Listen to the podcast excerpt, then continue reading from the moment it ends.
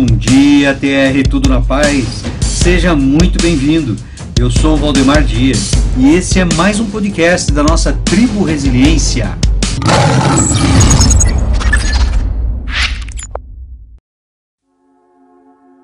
Fala para mim, você luta contra a comodidade? Contra o conforto? Peraí, Valdemar, você está maluco? Como assim lutar contra a comodidade? Comodidade é o que eu mais quero, não é isso? Pode parecer estranho você imaginar a comodidade como uma luta, né? como algo que nos prejudica.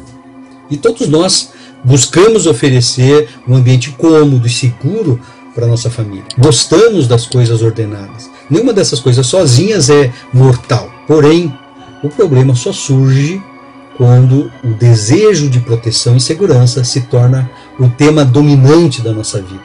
Na história de Davi e Golias, nós podemos ver como o desejo pela proteção e segurança prejudicou a nação de Israel. Os soldados, diariamente, eles se preparavam e se posicionavam na, ali na, nas linhas de batalha. Deus estava ao lado deles.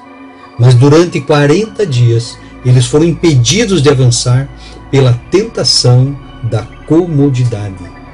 Golias aparecia lá todas as manhãs e os israelitas diziam: Hoje não, o perigo é muito grande. Vamos ficar nas nossas tendas e em segurança. Até que Davi entrou em cena e fez em um só dia o que o exército de Israel ele não conseguiu fazer em um mês e meio.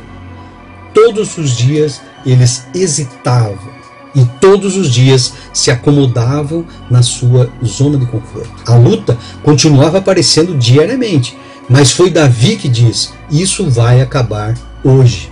Da mesma forma, Deus quer que você enxergue além daquilo que te causa bem-estar e reconheça que existe algo com um significado eterno para você enfrentar. Ele está te chamando para um propósito maior, muito mais que a mera comodidade pode oferecer. Ele deseja te dar a verdadeira influência. O Senhor quer que você ande nos caminhos da justiça por amor do seu nome, caminhe em obediência segundo a sua vontade. E hoje ele está convidando você para se preparar, atender ao seu grito de guerra e lutar contra o inimigo. Lutar e vencer a acomodação. Isso significa responder a esse chamado e se recusar a esperar até que todas as coisas se encaixem antes de tomar uma atitude. Isso consiste em estar disposto a caminhar, a princípio, numa direção até meio desconhecida e entender que o mais importante é se mover, é se colocar em movimento de acordo com a força de Deus, em vez da sua própria força. Ao perceber isso, você estará pronto para a batalha e para ser colocado no lugar onde você poderá testemunhar a libertação de Deus. Lembre-se de que a fé prospera no desconforto. A cruz causou uma imensa dor em Jesus, mas ao mesmo tempo nos ofereceu a liberdade. É muito fácil ficarmos apenas de braços cruzados e resolver seguir o exemplo da vida de outra pessoa. Deixar a outra pessoa que tem um chamado sair à frente e correr o risco. Mas na verdade é que Deus não chamou nenhum de nós para ficarmos evitando os perigos de um mundo perdido e prestes a morrer.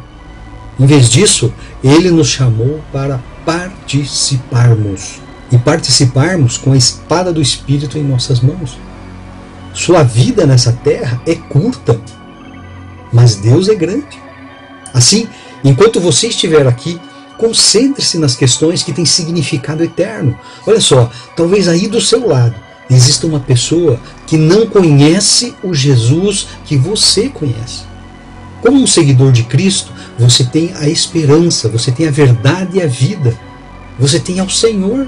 O mais importante é fazer com que Ele seja conhecido. Portanto, entre na luta em nome dele. Entre na luta em nome de Jesus. Você é mais do que vencedor. Forte abraço.